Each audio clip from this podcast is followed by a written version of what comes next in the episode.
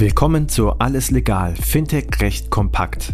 Payment and Banking und Paytech Law verpassen dir jeden Mittwoch Einblicke zu Rechtsthemen aus der Welt von Payments, Banking, Krypto und Co. Viel Spaß mit der heutigen Episode mit Nassim Yen-Cook und unserer Gastgeberin Christina Casala. Herzlich willkommen, eine neue Ausgabe Alles Legal, Fintech Recht kompakt. Ich unterhalte mich heute wieder mit Nasim Jankuk über vier Buchstaben Dora. Vorher möchte ich aber äh, Nasim noch vorstellen und zwar ist sie Partnerin der änderten Rechtsanwaltsgesellschaft und berät vom Münchner Standort aus nationale und internationale Bank- und Finanzdienstleistungsinstitute sowie Fintech-Unternehmen. Hallo Nasim, schön, dass du wieder dabei bist. Hallo Christina, ich freue mich immer dabei zu sein. Ich habe es gerade schon erwähnt. Wir unterhalten uns über Dora. Dora ist ein etwas, womit sich gerade auf EU-Ebene beschäftigt wird. Kannst du mal kurz umreißen? Die Dora ist ja sozusagen die Folge aus ganz vielen, was in den letzten zwei, drei Jahren passiert ist, was sozusagen das Wesentliche oder die, was die Dora vorbereitet hat. Klar, sehr gerne. Also die Dora, das ist ein Paket, also Teil eines Paketes der EU, die versucht, Informations- und Kommunikationstechnologie-Risiken zu adressieren. Wir haben ja im letzten Teil schon darüber gesprochen, dass das eigentlich die logische Folge von einer Vielzahl von Regelungen und Änderungen war, die es schon im letzten, in den letzten Jahren gab. Von den EBA Outsourcing Guidelines über Änderungen des ZAG, die durch das FISC begründet waren, aber auch durch Änderungen, die quasi aufgrund der Lage der EBA Outsourcing Guidelines im MRIS, BAIT, ZAIT IT umgesetzt wurden. Das ist nur, sagen wir mal, die Spitze des Eisberges von, von Regelungen, die es in der Vergangenheit gab. Im letzten Podcast haben wir das kurz angerissen, so, so quasi nur eine kurze historische Zusammenfassung. Wie kommen wir denn jetzt dahin, wo wir gerade sind? Und ich glaube, in diesem Podcast sollten wir uns mal genauer anschauen, was will denn eigentlich die Dora und wie spielt sie eigentlich bei den Instituten rein? Genau. Hintergrund ist ja, dass alle Beteiligten gemerkt haben, dass die Digitalisierung in der Finanzindustrie einfach einen ganz wesentlichen Anteil einnimmt und durch Hochtechnologie natürlich auch die Risiken steigen. Deswegen die Dora. Was ist denn die Dora am Ende? Was steht drin?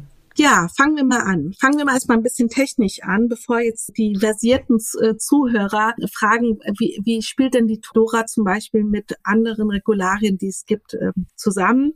Die DORA gibt es als Richtlinie, aber als auch Verordnung. Die Richtlinie schauen wir uns jetzt nicht so, so genau an, weil die soll nur das Zusammenspiel der DORA mit anderen Regelungen gewährleisten. Die Verordnung, die direkte Anwendung innerhalb der Mitgliedstaaten hat, die ist jetzt das Relevante, die wir uns genauer angucken. In der DORA-Verordnung, ich glaube, der erste Punkt, den wir besprechen sollten, geht es darum, Risiken zu adressieren, und zwar interne Risiken.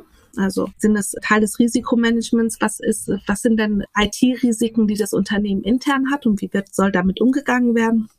aber auch, was sind IT-Risiken, die sich das Unternehmen durch Outsourcing, durch Auslagerung einkauft. Da spielen eine ganze Reihe von Verpflichtungen ein. Im ersten Schritt würde ich gerne, weil das wird wahrscheinlich viele interessieren, was ist denn mit der NIS-Richtlinie, die, die wir auch in Deutschland umgesetzt haben? Und zwar, wie spielt das denn zusammen? Und zwar gibt es bestimmte Anforderungen an die IT, die halt derzeit auch Schlagwort Kritis, Verordnung etc. umgesetzt werden musste, schon in der Vergangenheit. Erster Hinweis, die DORA, die geht vor, die geht als Lex Spezialis vor und dadurch, dass eine Verordnung ist, gehen die Regelungen der DORA in diesem Zusammenhang vor. Deswegen würde ich da auch jetzt gar nicht mehr im Detail dazu eingehen. Es gibt bestimmte Meldepflichten etc., die dann halt auch in der DORA dann genannt werden.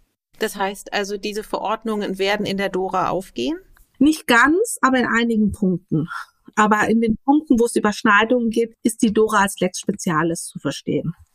Gehen wir mal einen Schritt weiter. Was sagt denn die Dora an sich? Es gibt verschiedene Kapitel im, in der Dora. Es gibt Regelungen zum Risikomanagement. Also da werden Vorgaben gemacht, wie denn das Institut selbst quasi seine IT-Risiken bewerten muss und wie sie damit umgehen muss. Dann gibt es neue Regelungen zum Meldeverfahren bei IT, also bei IKT-Vorfällen. Und es gibt aber auch dezidiertere Regelung zu Testverfahren. Und da muss ich sagen, da geht die Dora, also es ist nichts bei der Dora, wo ich sagen würde, das kennen wir aus der Vergangenheit nicht, dass man ein Risikomanagement braucht, was IT-Risiken berücksichtigt. Das ist jetzt in Deutschland nichts Neues. Das machen Institute alle und das ist Teil des allgemeinen Risikomanagements. Aber die Dora geht in vielen Punkten, ist sie dezidierter, als wir das derzeit kennen.